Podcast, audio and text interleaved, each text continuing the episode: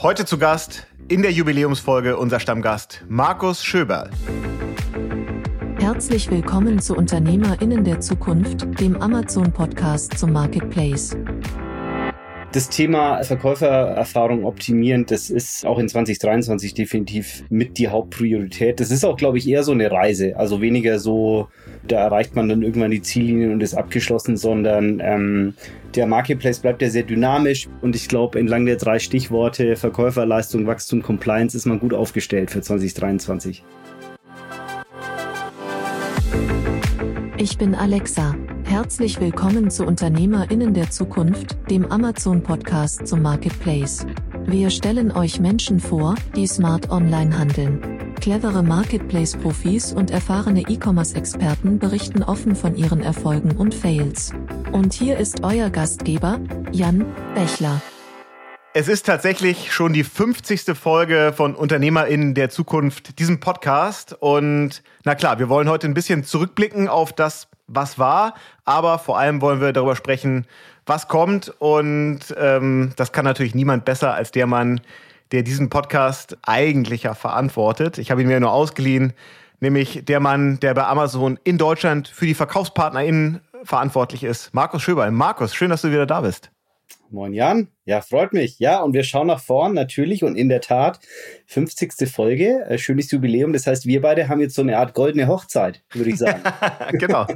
Sehr schön. Also freut ohne, mich. ohne Ehekrise bisher. Ja, ja, genau. Also aus meiner Sicht harmonische Ehe. Ja, genau. Soll auch gerne so weitergehen. Und ich finde auch wirklich, also klasse Erfolg. Also vielen Dank auch an, an das ganze Podcast-Team, insbesondere auch natürlich an die Verkaufspartner und Gesprächspartner, die bislang bei uns zu Gast waren. Ähm, super wichtig und äh, scheint auch bei den Hörern gut anzukommen. Wir haben pro Folge wirklich mehrere tausend Hörer. Hätten wir so nicht gedacht. Ne? Ist ja doch irgendwie sehr speziell B2B und Amazon Marketplace und wer will sich das denn anhören? Aber anscheinend viele. Vielen Dank dafür. Ja, dann sehen wir zu, dass wir in diesem Jahr genauso weitermachen. Lass uns aber noch mal so kurz zurückblicken. Vor ungefähr einem halben Jahr haben wir uns das letzte Mal hier äh, virtuell im Podcast getroffen. Und da hast du gesagt, dass so dein Top-Thema für 2022 ist, an der Verkäufererfahrung zu arbeiten.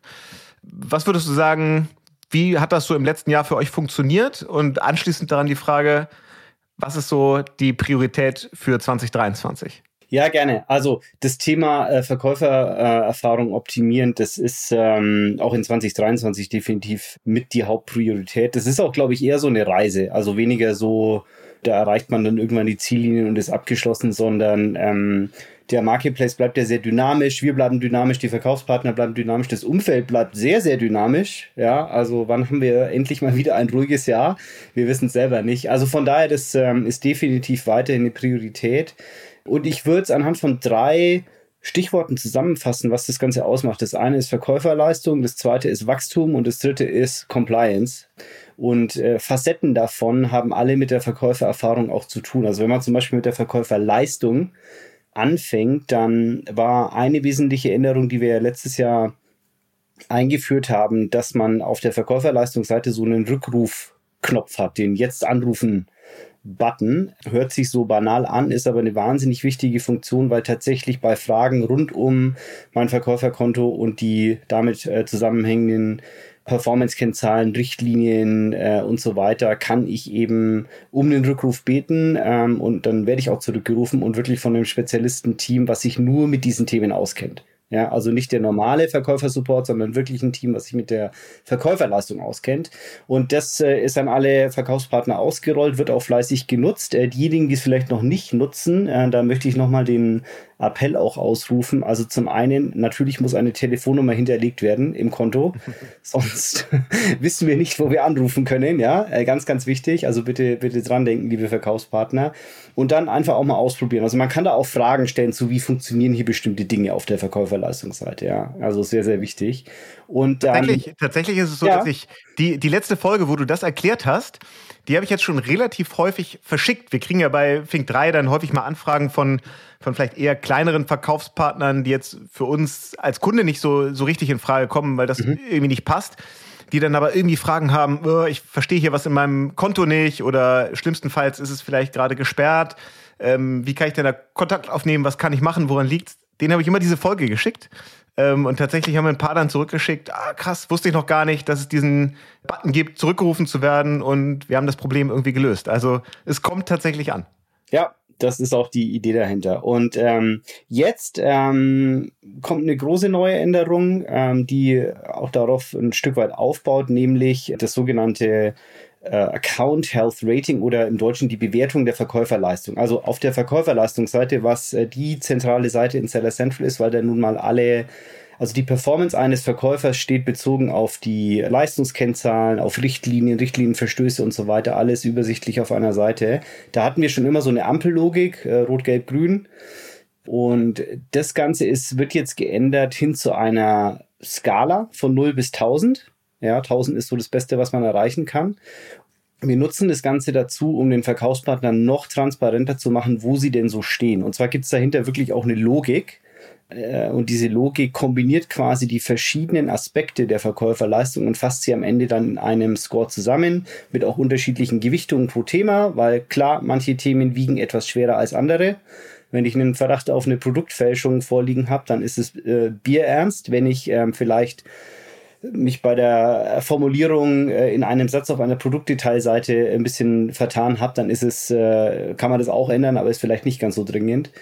Und äh, die Idee ist wirklich äh, geboren auch aus vielfachem Verkäuferfeedback, nämlich wie funktionieren denn diese verschiedenen Dinge auf der Verkäuferleistungsseite, was wiegt denn schwerer, was wiegt weniger schwer und darüber geben wir jetzt Transparenz, so dass man eben sehr schnell im Blick auch haben kann, worum muss ich mich jetzt kümmern. Und an der Stelle ähm, möchte ich das auch nochmal explizit betonen. Es geht hier nicht um eine rein kosmetische Änderung. Also wir haben eine Ampellogik hin zu einer Zahlenlogik von 0 bis 1000 geändert, sondern da gibt es auch inhaltliche Änderungen. Das heißt, wenn dort Verstöße auf der Verkäuferleistungsseite zu sehen sind für mein Konto, insbesondere die, die eben stärker gewichtet sind, dann muss ich mich auch wirklich drum kümmern. Ja, und auf der anderen Seite ist es so, ähm, was wir dann in Zukunft auch noch ausrollen werden. Da habe ich noch kein konkretes Datum dafür in Europa oder in Deutschland, aber es wird kommen. In den USA gibt es es schon. Ist dann für Verkäufer, die da eben einen guten Status haben, also deren Verkäuferkonto äh, konsistent in, in Ordnung ist, die nehmen wir dann in das sogenannte Account Health Assurance Programm mit rein, also quasi eine Rückversicherung von uns, dass wenn du in diesem Stadium bist und wenn dann auch mal was vorliegt, du willst bis dann mit uns zu arbeiten, werden wir dein Konto nicht suspendieren. Mhm. Also wir drehen so ein bisschen die Logik um. Äh, aktuell ist ja so, auch da, je nach Schwere des Verstoßes, ähm, meistens ist es ja so eine Warn, Warn, Suspend. Also ich ne, gib mal Warnschuss, gib noch einen Warnschuss und dann wird halt auch mal das Konto vielleicht suspendiert, wenn wir eben keinerlei Fortschritt sehen bei der Dimension. Und jetzt eben, wenn ich eine gute Verkäuferleistung habe, konsistent über Zeit, dann drehen wir es quasi um und sagen, okay, wir garantieren dir, wir suspendieren dich nicht. Du musst natürlich aber weiter mit uns zusammenarbeiten. Und ähm, ich glaube, die beiden Punkte zusammen und natürlich immer in Kombination damit, dass sich der Verkäufer auch wirklich darum kümmert, wenn was vorliegt, führt zu einer ganz anderen Dynamik. Ne? Also, dass man wirklich sagt, hey, wir geben da auch Vertrauen zurück. Wir glauben auch, dass viele Verkaufspartner willens sind, äh, äh, eine gute Verkäuferleistung abzuliefern und ähm, genau, also hier, hier, haben wir schon ein bisschen was kommuniziert, insbesondere zu dem Account Health Rating. Ich würde aber auch nochmal aufrufen, also jedwede weitere Kommunikation dazu bitte aufmerksam studieren, bitte die Hilfeseiten dazu lesen. Wir haben uns wirklich Mühe gegeben, das sehr, sehr genau zu erklären und äh, ansonsten einfach bei Fragen melden. Genau. Und ähm, vielleicht zum zweiten Thema. Ich habe ja gesagt, so die drei Säulen von 2023, was steht so in der Priorität? Also neben Verkäuferleistung auch das Thema Wachstum und Compliance können wir vielleicht nachher nochmal drauf eingehen, aber ein Punkt, weil mir der gerade so einfällt, weil ich gerade eben die eine der letzten Podcast-Folgen mit Markus Miklautsch äh, angehört habe, ja. Stil Melange, unserem österreichischen E-Commerce-Evangelisten. Ähm, Legende, ja. Genau, Legende, muss man schon sagen, ja, der in der Tat überrascht war, ähm, wie viele Bestellungen er jetzt aus Belgien bekommt. Wir haben ja letztes Jahr im lass mich lügen, September oder Oktober den belgischen Store live genommen und in der Tat ist der Markus dann nicht alleine, also läuft sehr gut an und er kann ich auch nur dazu aufrufen, liebe Verkaufspartner, einfach mal ausprobieren. Und nicht nur Belgien, äh, auch Holland läuft sehr, sehr gut aus unserer Sicht. Wir haben noch Schweden, wir haben Polen. Also alles die neueren Marktplätze sind sicherlich immer eine Chance, auch neues Wachstum zu produzieren. Weil Wachstum durch die geografische Expansion, also einfach mehr Kunden erreichen, ist normalerweise für die meisten ganz sinnvoll. Dürfen wir da irgendwas erwarten in diesem Jahr, dass noch weitere Länder dazu kommen? Äh, nichts, was wir schon ankündigen würden, lieber Jan. Okay. du siehst äh, wahnsinnig gut geschulte äh, PR. Ja, ja, ja. Nee, aber, aber vielleicht irgendwas. So. ja, vielleicht irgendwas, was du noch nicht ankündigen darfst. Also bleiben wir mal gespannt. Ähm, wenn man sich so in der, in der Verkaufspartner-Community so umtreibt und so ein bisschen in Foren liest und mit Verkaufspartnern, Verkaufspartnerinnen spricht, dann kommt immer wieder das Thema FBA und Lagerfläche ist ja irgendwie so ein Dauerbrenner, haben wir hier im Podcast auch schon hin und wieder äh, diskutiert und äh, die letzte News ist quasi äh, Amazon goes eBay, weil ihr jetzt, ähm, so hört man zumindest das Gerücht, anfangen, Lagerfläche zu versteigern. Erklär mal, was passiert da gerade? Was ist die Idee dahinter? Ja, also das ist so mal als Pauschalaussage falsch. Äh, ganz wichtig, ja. Ähm, es ist richtig und zwar für, ähm, wenn man mehr als die veranschlagte Kapazität, haben, Kapazität haben will, dann kann man in Zukunft ähm, dafür bieten. Ähm, aber vielleicht nochmal einen Schritt zurück. Also das grundlegende System ist weiterhin so, dass wir eben auf Basis der äh, Verkaufskennzahlen jedem Selling-Partner, der äh, eben FBA nutzt, auch äh, eine Angabe darüber machen, wie viel Ware er oder sie einschicken kann und dann eben auch lagern kann. Und da haben wir jetzt ein neues äh, Kapazitätsmanagementsystem eingeführt. Im Übrigen auch äh, unter Berücksichtigung verschiedenster Feedbacks von den Verkaufspartnern. Und ähm, da haben sich drei Dinge verändert oder auch verbessert. Also zum einen ist es eine deutliche Vereinfachung. Es gibt nur noch ein Kapazitätslimit für den nächsten Monat, was man sehr transparent, glaube ich, dann verstehen kann und nicht mehr diese Kombination aus Lagerbestandsmaxima und Auffüllbeschränkungen und so weiter. Zum Zweiten habe ich eine etwas bessere Planungssicherheit, weil wir auch noch für die zwei Monate darüber hinaus einen Ausblick geben. Und drittens eben das äh, mehr Flexibilität, weil ich, so wie gerade eingangs angesprochen, tatsächlich, wenn ich das Gefühl habe, ich kann aber mehr Kapazität brauchen und ich werde sie auch gut nutzen, dann kann ich darauf bieten. So, und die Idee dahinter ist, wenn wir Kapazität frei haben, ja, anstatt dass wir selber entscheiden, wer sie jetzt bekommt nach irgendeiner objektiven Regel, können Verkaufspartner sich quasi melden und eben einen Betrag drauf bieten und dann äh, werden die Gebote honoriert. Also natürlich, äh, je mehr Gebot, desto, desto höher in der Rangliste, bis halt dann die Kapazität äh, aufgefüllt ist oder ausgenutzt ist. Aber das Spannende dabei ist, wenn ich dann wirklich meine Produkte abverkaufe, werde ich quasi rückvergütet. Also im Idealfall bin ich als Verkaufspartner schlauer als Amazon was ja auch häufig der Fall ist, zum Beispiel bei, bei Sachen wie neue Produkteinführung oder ich lasse jetzt mal im nächsten Monat eine große Promotion laufen, ein paar Deals, ein paar Sonderangebote oder ich habe halt ein sehr, sehr saisonales äh, Produkt und da wissen die Verkaufspartner meistens wirklich besser, ja, wie, wie so der Forecast einzuschätzen ist und wie die Nachfrage einzuschätzen ist. Also, wenn ich dann recht hatte, kriege ich das Geld auch zurückvergütet. So, und das heißt, wir versteigern eben jetzt nicht die gesamte äh, Lagerfläche in unser Logistikzentren, sondern nur das, was über die bereits allo allozierte oder zugeteilte Fläche für die Kaufs Verkaufspartner noch zur Verfügung stehen würde und lassen quasi den Markt der Verkaufspartner und das Schwarmwissen der Verkaufspartner entscheiden. Okay, verstanden. Und sag mal, das Thema insgesamt Verkaufsgebühren, FBA, Gebührenstruktur, da war ja viel Diskussion, ähm, gab es viele, viele Meldungen drum. Wird das jetzt auch alles teurer, weil Inflation und sowieso alles teurer wird, werden da Sachen wieder günstiger, weil ihr zusätzliche Logistikzentren baut und, und mehr, mehr Kapazität da ist. Worauf muss man sich da einstellen? Ja, also gibt es irgendwas, was billiger geworden ist? Schwierig zurzeit. Nicht so ne? viel. Nee, in der Tat. Also wir haben, ja, spüren natürlich schon auch die Kostensteigerung und deswegen geben wir da auch äh, ein Stück weit äh, in Form von, von Gebührenerhöhung weiter. Man muss aber unterscheiden. Also ich habe ja als Gebühren den, den Grundstock an Verkaufsgebühren, die eben kategorieabhängig sind. 15 Prozent in Bekleidung und so weiter. Ähm, die haben wir so gut wie nicht angefasst. Und äh, die FBA-Gebühren für Versand durch Amazon, ja, die haben wir erhöht. Im Schnitt, also wirklich alles einbezogen, reden wir da über 7,6 Prozent. Der Teil, der aber sich wirklich mit den verschickten Units, mit den verschickten Einheiten beschäftigt, ist im Schnitt 4,9 Prozent. Der Rest kommt dann eher durch, wenn ich halt Zeug länger liegen lasse, dann zahle ich mehr Gebühren und so weiter. Also wir versuchen weiterhin eben die vorhandene Kapazität äh, bestmöglich auszunutzen, indem wir quasi halt auch schnelles Umschlagvolumen und so weiter belohnen. Und in der Tat, es ist nicht einfach alles teurer geworden, sondern es gibt verschiedene Pockets äh, äh, an Sortimenten äh, und auch verschiedene Rabattaktionen zum Beispiel für äh, Artikel, die komplett neu sind, also die es noch nicht gibt in Versand durch Amazon. Da hatten wir schon immer eine, eine Rabattaktion. Die erweitern wir jetzt auf auf 100 Einheiten, die man einschicken kann von, von bislang 50. Wenn ich ein Markeninhaber bin, dann kriege ich 10% Rabatt, äh, was glaube ich im letzten Jahr 5% waren, also da auch eine Verdopplung und für Produkte, die eher klein und leicht sind. Dafür haben wir ein eigenes Programm, das FBA Small and Light.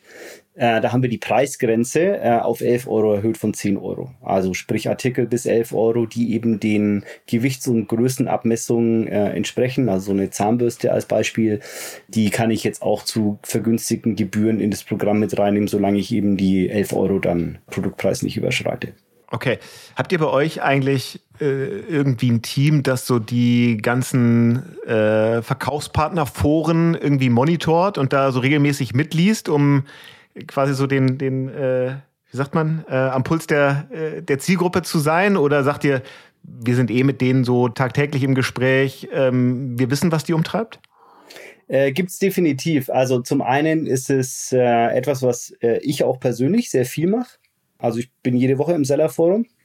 Mein Team genauso, da kommt es ein bisschen auf die Rollen an, aber so tendenziell schon. Dann, wir erwarten das auch von jedem Produkt- oder Programmmanager. Also ich habe gerade das Beispiel Small and Light als Programm genannt. Die, das Team, was Small and Light verantwortet, ja, die tummeln sich dann auch im Forum, um eben zu gucken, was gibt's da für Reaktionen, was gibt's da für Verbesserungsvorschläge, was gibt's da möglicherweise für Probleme. Und dann natürlich ähm, auch der Verkäufer-Support. Äh, wir haben ja auch Moderatoren für die einzelnen Verkäufer, äh, Forenstränge. Aus meiner Sicht könnten wir das noch häufiger machen, vielleicht auch noch ein bisschen aktiver. Wir sind uns da ehrlicherweise auch nicht immer so ganz sicher, weil je mehr man eingreift, desto mehr bekommen vielleicht auch die Verkaufspartner das Gefühl, das ist hier kein offenes Forum mehr, sondern nur von Amazon vorgegeben. Äh, aber das ist, spielt eine ganz, ganz wichtige Rolle. Also wir wissen natürlich auch mit, äh, im Englischen sagt man so schön, we take it with a pinch of salt, äh, also mit, ne, mit einer Prise Salz nehmen, weil es nicht immer die objektive Wahrheit widerspiegelt, sondern eben auch manche Themen einfach äh, aufgebracht werden von bestimmten Verkaufspartnern und, und dann sich schnell eine Dynamik entwickelt. Aber trotzdem, es ist ein ganz, ganz wichtiges Instrument, ganz wichtiges Feedback-Tool auch für uns und von daher wird es sehr, sehr häufig genutzt. Ja, dann äh, wird ein Thema äh, ja nicht an euch vorbeigegangen sein, um das es auch relativ viel ja, Diskussion gab. Und zwar ist das das Thema um die vorfrankierten Rücksendeetiketten. Mhm. Ähm, der eine Hörer, die andere Hörerin wird es sicherlich schon kennen, ähm, da auch eine eigene Meinung zu haben. Sag noch mal, was aus eurer Sicht sich da entwickelt hat und wie du vielleicht so diese Aufregung, die es darum gab, bewertest. Ja, also genau, worum geht's da? Es geht äh, um äh, Änderungen in den, ähm, im Rücksendeprozess für Kunden, wenn ein Kunde einen Artikel bestellt hat bei einem Verkäufer, der selber verschickt, also MFN, Merchant Fulfilled oder wie viele äh, Verkäufer sagen, FBM, Fulfilled by Merchant, ist das gleiche. Und ähm, also uns war es schon lange ein Anliegen, diesen Rücksendeprozess ein bisschen stärker zu harmonisieren, weil ich in der Tat als Endkunde ja einen etwas anderen Prozess habe, je nachdem, ob ich bei Amazon als Retailer bestellt habe oder bei einem FBA-Seller oder bei einem ähm, äh, Seller, der eben selber verschickt. Und bei FBA und Retail ist es schon, schon lange Zeit so, dass ich eben für die äh, Retoure ein automatisch vorfrankiertes äh, Etikett bekomme und dadurch die Rücksendung auslösen kann. So, das war bei MFN-Sellern nicht der Fall, sondern ich musste mich quasi erst an den Verkäufer wenden. Der Verkäufer äh, hat es dann im Idealfall gemacht, wenn die Retoure berechtigt ist, natürlich auch nur, ja. So, und das ist der Hauptkontaktgrund für Endkunden gewesen bei uns, aber auch bei den Verkäufern, weil es da natürlich immer wieder auch zu Fragen kommen kann. Mhm. Und ähm, die Änderung, die wir Mitte Oktober angekündigt haben und dann Anfang November äh, umgesetzt haben, ist im Wesentlichen, dass ich als Endkunde auch bei Bestellungen die von einem Verkäufer direkt verschickt worden sind, im Retourenfall schon mal ein automatisch vorfrankiertes Rücksendeetikett bekomme. Komma, äh, auto, die wesentliche Änderung ist automatisch. Äh, das ist nämlich genau der, der Punkt und der wurde, glaube ich, auch am Anfang ähm, äh, war ein bisschen erklärungsbedürftig. Also als Kunde kriege ich erstmal über das System direkt über mein Konto und das Retourenzentrum so ein vorfrankiertes Etikett automatisch bereitgestellt. Ich kann mich aber als Verkäufer von dieser Automatisierung abmelden. Ich kann mich nicht davon abmelden, ein vorfrankiertes Etikett bereitzustellen. Ja, also weil ein mhm. Kunde, der muss ja retournieren können.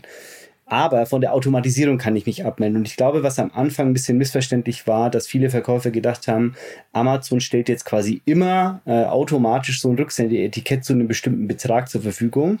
Und für manche Verkäufer in manchen Situationen äh, ist es möglicherweise nicht vorteilhaft. Das ist genau die Nuance, die es zu beachten gilt, nämlich ich kann mich davon abmelden. Und wenn ich bessere Tarife habe, zum Beispiel weil ich einen bestimmten DHL, äh, einen Tarif mit DHL selber ausgehandelt habe, der besser ist als sozusagen was die die, die, die Standardgrößenordnung ist von 5,90 Euro, die da, äh, die da meist genannt worden sind. Wenn ich bessere Tarife habe, kann ich das machen, indem ich einfach mein Konto mit dem DHL-Konto verknüpfe. Was übrigens aus meiner Sicht immer noch nicht genügend Verkaufspartner gemacht haben. Ja, also ich kann in Seller Central mein DHL-Konto verknüpfen und dadurch ähm, ist der Preis für das Rücksendeetikett entspricht dem Preis, den ich halt nun mal bei DHL ausgehandelt habe. Also ich als Verkaufspartner. So, und das Aller, Allerwichtigste, und da glaube ich, ist äh, großes Missverständnis entstanden, an der, an den Gründen, wann kann ein Kunde retournieren, hat sich nichts geändert. Nichts. Also so. Und ich glaube, die Diskussion, die sich da entsponnen hat, ähm, die ist sehr schnell in die Richtung gegangen. Oh, erstattet jetzt also Amazon immer also kann der Kunde immer retournieren, äh, unabhängig vom Grund. Und kostet es jetzt dann immer 5,90 Euro, äh, die mir dann belastet werden. Und ähm, da ist eben klar die Antwort nein, sondern es kommt weiterhin darauf an. Ja, die Retourengründe sind, äh, haben sich nicht verändert. Ja, also es gelten immer noch die 30 Tage Rückgabefrist, äh, die man als Kunde bei Amazon eben bekommt, mit Ausnahme Weihnachtsgeschäft, da ist es bis Ende Januar. Und äh, ich muss einen äh, entsprechenden Grund auch haben. Ja, also wenn ich äh, ähm, äh, so, und, und wenn es da Disput gibt, äh, dann greifen auch weiterhin die gleichen Mechanismen. Also Disput aus Kundensicht, der Kunde kann einen A bis Z-Garantieantrag aufmachen.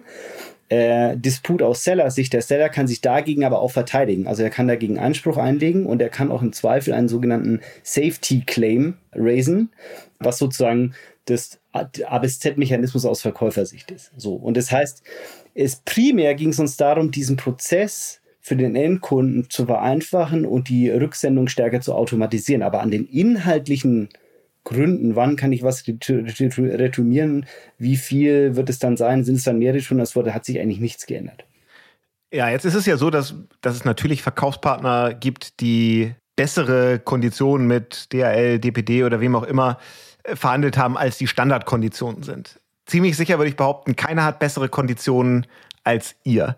Müsste man sich nicht also wäre es nicht eigentlich ein Ziel, jetzt mal aus Sicht der Verkaufspartner, zu sagen, für die, für die, Retour, für die Retouren handelt Amazon mit den großen äh, Logistikdienstleistern so einen Retourenprozess aus, der für alle über Amazon abgewickelten Retouren gilt? Würde das das nicht nochmal mhm. wahnsinnig viel attraktiver machen?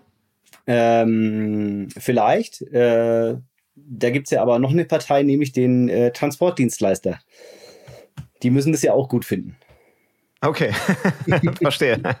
Also dann äh, wissen wir, wie wir den Claim mal äh, adressieren müssen. Ein anderes Thema, ich habe es im Vorgespräch schon erzählt, wir kriegen ja dann doch hin und wieder mal Post aus äh, Brüssel bei Fink 3. Mache ich dann immer so mit zittrigen Händen aus, weil ich denke, oh Gott, was will denn jetzt irgendwie hier irgendeine EU-Kommission oder so von mir?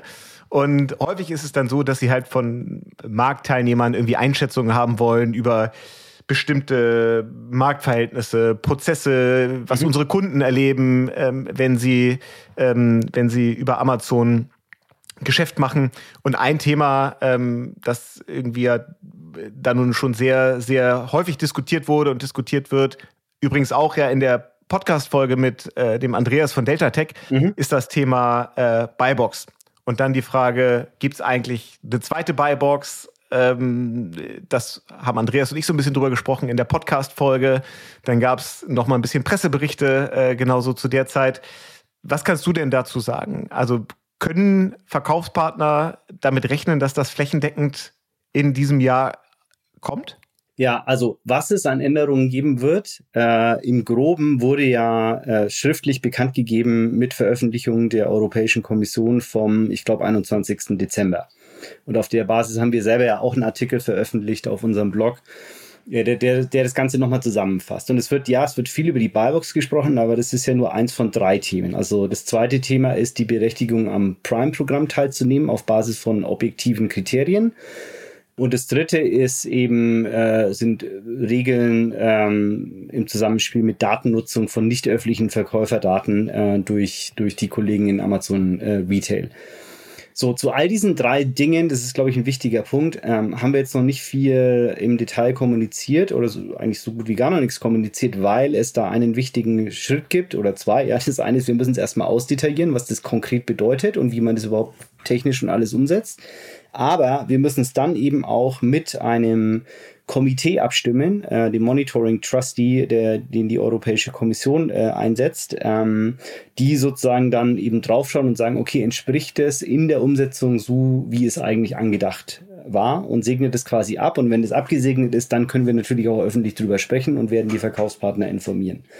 Und in der Tat, also zu dem Thema Buybox, auch da noch keine Details, aber ähm, in der Veröffentlichung wurde ja auch äh, festgehalten, dass es eine zweite Buybox geben soll und die im Wesentlichen abbilden soll, dass eben ein Angebot, was vielleicht in der einen Einkaufsdimension, sagen wir mal, beim Preis besser ist, aber in der Liefergeschwindigkeit, also der zweiten Einkaufsdimension geringer, äh, also weniger schnell ist, langsamer ist, dass man das vielleicht alternativ zeigen könnte zu dem Hauptangebot, was irgendwie die beste Kombination aus allen Faktoren darstellt. So. Mhm ich glaube, was, was mit noch am spannendsten sein wird, ist eben die Berechtigung am Prime-Programm teilzunehmen. Da ist es ja heute so, dass ich entweder FBA machen muss oder am Prime durch Verkäufer-Programm teilnehmen muss, äh, was viele Jahre in Deutschland rein an DPD gebunden war. Ähm, seit einiger Zeit auch äh, prinzipiell mit DHL möglich ist ähm, und wo es schon immer natürlich darum ging, gewisse Kriterien in der Logistik äh, einzuhalten, äh, so damit wir uns halt auch trauen, diesen Angeboten das Prime-Logo zu geben, weil Prime kommt ja mit einer Erwartungshaltung. Die Prime-Kunden erwarten sich äh, schnelle, sehr zuverlässige Lieferung, exzellenten Service, Free Shipping und so weiter. Und äh, dementsprechend ist jetzt, was dann neu sein wird, dass wir diese Kriterien noch stärker objektivieren und dadurch sozusagen demokratisieren, also demokratisieren im Sinne von, ich kann in Zukunft, wenn ich als Verkaufspartner im Zusammenspiel mit meinem, mit meiner eigenen Logistik und dem Transportdienstleister diese Kriterien erfülle, Teil von Prime werden, unabhängig davon, ob ich jetzt äh, welchen Carrier ich nutze, welchen Transportdienstleister und auch ähm, welche Fulfillment-Methode. Also ich muss nicht Prime durch Verkäufer nutzen, äh, ich kann auch Merchant Fulfill das Ganze machen, wenn ich die Kriterien eben hinbekomme. Ja, wir werden die Kriterien jetzt nicht äh, groß äh, verwässern, weil wir wollen jetzt das Einkaufserlebnis der, der Prime-Kunden nicht schlechter machen. Aber wenn ich jetzt als Verkaufspartner, der bislang nicht FBA machen wollte und vielleicht auch nicht Prime durch Verkäufer machen wollte, äh, mit meinem eigenen Setup diese Kriterien trotzdem treffe und sage, hey, ich bin so gut wie FBA oder wie Amazon Retail, dann okay super, so gut für die Kunden. Okay. Ähm, mein Lieblingsthema, äh, weil es so wahnsinnig sexy ist, aus dem äh, letzten Jahr, über das wir auch gesprochen haben, weil es eben schon auf jeden Fall wichtig war oder ist, ist das Thema erweiterte Herstellerverantwortung. Da habt ihr ja auch sehr, sehr intensiv kommuniziert Richtung Verkaufspartner, so im Q3, Q4. Ähm, was hat sich da getan? Wie habt ihr das so wahrgenommen? Haben das alle Verkaufspartner äh, gut umgesetzt? Kämpft ihr damit noch? Ja, also ähm, die erste Ausprägung. Letztes Jahr hatte ja mit dem Thema Verpackung, Verpackungsregister, Verpackungsnummer zu tun.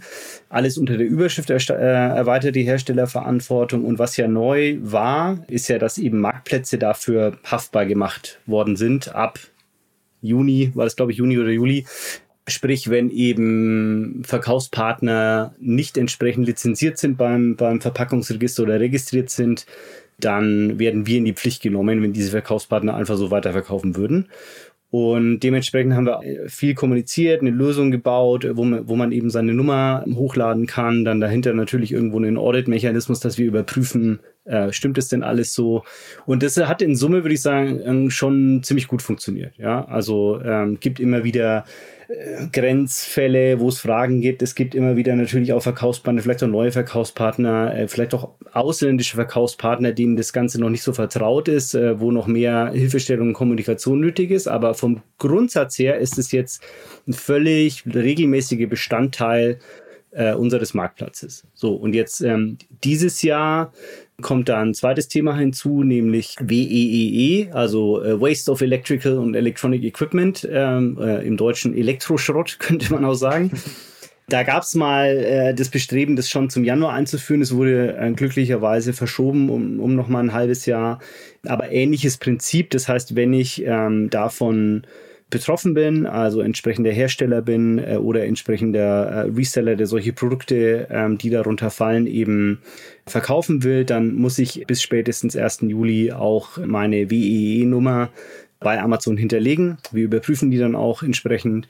Und äh, wenn da alles in Ordnung ist, dann kann ich weiterverkaufen. Wenn nicht, dann würden wir eben ähnlich auch wie bei dem Thema Verpackung die äh, Verkaufstätigkeit aussetzen, bis es dann halt behoben ist. Das heißt, hier ist auch wiederum absolut Action nötig. Ja, also nicht jeder. Also wenn ich jetzt nur Bekleidung verkaufe, dann falle ich nicht unter WEE, aber wenn ich irgendwas mit elektrischen oder elektronischen Produkten zu tun habe, dann falle ich da wahrscheinlich drunter und da muss ich mich drum kümmern und ich glaube, da sind wir auch jetzt schon auf einem ganz guten Weg, aber wie aus den vergangenen Jahren, ob das jetzt bei VAT oder bei Verpackung oder auch bei WEE der Fall ist, ähm, nach hinten raus kommt dann immer noch so die, die größte Welle an, an Compliance. Genau. Und äh, es gibt noch ein weiteres Thema, das hat jetzt nichts mit diesem Gesetz zu tun, aber auch mit dem anderen Compliance-Thema, was uns auch wichtig ist, wo wir auch gerade viel Kommunikation an Verkaufspartner rumschicken. Das ist das ganze Thema Energieeffizienz-Labeling. Also kennt, glaube ich, jeder, ne? wenn ich jetzt irgendwie eine, einen Kühlschrank habe, eine Waschmaschine, dann steht da äh, so eine Energieeffizienz-Kennzeichnung drauf äh, von A bis G. Und äh, wenn ich also darunter falle, dann muss ich eben äh, nicht nur gucken, dass äh, so ein gedrucktes Energieeffizienzetikett auf dem Produkt ist, sondern ich muss mich in der entsprechenden EU-Datenbank registrieren und dann eben Label und Produktinformationsblatt auch bei uns in Seller Central hochladen. Ich glaube, die Details dazu können wir nochmal in die Show Notes packen. Sind immer ein bisschen schwer zu erklären, rein verbal, aber genau. Und auch nicht auch für jede Hörerin, jeden Hörer interessant. Genau, genau. Also auch da bitte drum kümmern. Ähm, Nehmen wir mit. Ja, dann haben wir schon wieder äh, eine ganze Reihe von Themen so gestreift zum ja, fast noch Jahresstart. Ähm, fasst doch nochmal so zusammen, was sind so die wichtigsten Themen äh, für euch und die, um die sich Verkaufspartner jetzt kümmern sollten, bis wir uns in einem halben Jahr hoffentlich widersprechen. Ja, also ich, äh, ich zitiere nochmal die drei Stichworte, die ich eingangs genannt habe, nämlich wirklich Verkäuferleistung, Wachstum, Compliance. Und am Ende geht es aber im Wesentlichen ja darum, die Chancen zu nutzen, die, die wir bieten. Also es gibt so viele Sachen, äh, die man ausprobieren kann und so viele Dinge, die wir auch neu entwickelt haben in der letzten Zeit, die am Ende alles Chancen auch darstellen für die Verkaufspartner. Ja, ob das jetzt ähm, zu internationalisieren ist über das paneuropäische FBA-Programm, wo es auch noch ein paar Verbesserungen und Erweiterungen geben wird dieses Jahr oder gleich nach USA zu exportieren, ja, ähm, wenn ich es noch nicht mache, vielleicht mal ausprobieren und gucken, ähm, was kommt denn dabei rum. Oder ich hole mir Hilfestellung. Äh, einerseits kann natürlich auch gerne Agentur nutzen, ja, wie eure. Ähm, ja. Oder unser, unser Marktplatz 360 Programm, was ja, wenn ich umfassendes Account Management haben will, also wirklich auch konsultatives Account Management und von einem Single Point of Contact betreut werden will, äh, dann ist dieses Programm das richtige. Ja, kostet ein bisschen Geld, aber wird sehr, sehr gut angenommen. Wir haben über 1000 Verkaufspartner mittlerweile und die Zufriedenheit ist weiterhin bei über 90 Prozent in den monatlichen Abfragen. Ich kann mir Finanzierung, Liquidität besorgen über Amazon Lending. Ich kann, dafür hatte ich ja letztes Jahr äh, vermehrt Werbung gemacht, ähm, gerade wenn es auch um so Sortimentsweiterentwicklung geht, mir den Opportunity Explorer anschauen, finde ich in Seller Central unter dem Wachstums-Tab. Äh, ähm, der hat auch neue Funktionalitäten, also kann ich mir so Trends in bestimmten Produktnischen anschauen. Und äh, darüber hinaus gibt es noch ein zweites Ding, das nennt sich Marketplace Produktberatung. Das ist vor allem für so Cross-Country-Opportunitäten sinnvoll. Also wenn ich gucken will, welche Sortimente sind denn in Frankreich, also als deutscher Verkaufspartner, äh, in Frankreich interessant oder in Spanien, dann kann ich mir da genau angucken, ähm, wo gibt es denn noch Bedarf, wo gibt es denn noch Nachfrage. Also am Ende ist es nie diese eine Sache. Ja? Retail ist Detail. Äh, 5 Euro ins Phrasenschwein. genau, 5 Euro. Genau. Ja. Zur 50. Folge muss es sein. es ist so, es ist so, es ist harte Detailarbeit. Äh, und ja. aber eben auch ein bisschen ausprobieren. Und ähnlich wie der Markus Miklausch das ähm, bezüglich Belgien gesagt hat, wenn man es halt nicht probiert, wird man es nicht wissen, ob da nicht doch Nachfrage da ist. Und die inkrementellen Kosten, die man hat, indem man jetzt auch geografisch expandiert, also na klar, je nach Produktsortiment und je nach Logistik und so weiter, die sind ja überschaubar. Vor allem, wenn ich überhaupt mal gucke zu exportieren und nicht gleich mit einer lokalen Präsenz dort aufschlage. Ja, also äh, Retail ist Detail und ich glaube, entlang der drei Stichworte Verkäuferleistung, Wachstum, Compliance ist man gut aufgestellt für 2023.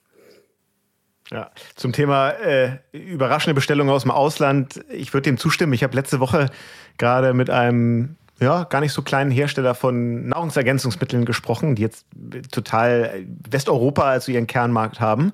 Und auf irgendwelchen grauen Wegen sind deren Produkte nach Vietnam gekommen. Und das führte dazu, dass sie dann auf einmal in ihrem deutschen Online-Shop massenweise, also wirklich hunderte Bestellungen aus Vietnam bekommen haben. Okay. Und überhaupt nicht wussten, wie ihnen irgendwie geschieht. Aber jetzt am Ende führt es dazu, dass sie da einen eigenen Shop aufmachen, eine eigene Ländergesellschaft äh, gegründet haben. Also tatsächlich, äh, ich kann das nur unterstreichen, manchmal kommt da Nachfrage aus Märkten, wo man es nicht so richtig mit gerechnet hat. Ja, Absolut. Und das, das berichten uns so viele Verkaufspartner. Es ist immer die gleiche Geschichte. Und wie gesagt, es funktioniert nicht für jeden. Da kann man auch keine Garantie drauf geben. Aber wenn ich es nicht ausprobiere, werde ich es nie wissen, ob es nicht vielleicht so ist. Ja, absolut. Dann, ja, ähm, ich würde sagen, wir machen uns gemeinsam auf den Weg von der 50 äh, zur 100. Ja? Ähm, mhm.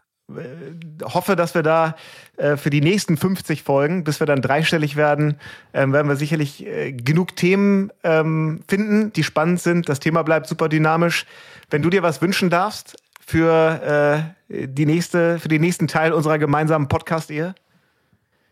Wenn ich mir was wünschen darf. Ähm Lass mich kurz überlegen. Also, äh, also ein Anliegen, obwohl du das heute in der Anmoderation ja äh, schon anders gemacht hast, ja, aber ein Anliegen ja, ist, mich bitte nicht mehr, ja, mich bitte nicht mehr den Hüter des Marketplace nennen. Ich weiß gar nicht, okay. weiß gar nicht, wie das entstanden ist, aber ja, ja. erstens ist es äh, Teamarbeit, ja. Äh, äh, ich bin nicht allein, ganz, ganz wichtig. Äh, zum Zweiten ähm, kommen da mir, bei mir immer so Bilder in den Kopf, so der, der grauhaarige, graubärtige Mann mit dem Hut und ich laufe dann Gefahr, irgendwann Gandalf genannt zu werden.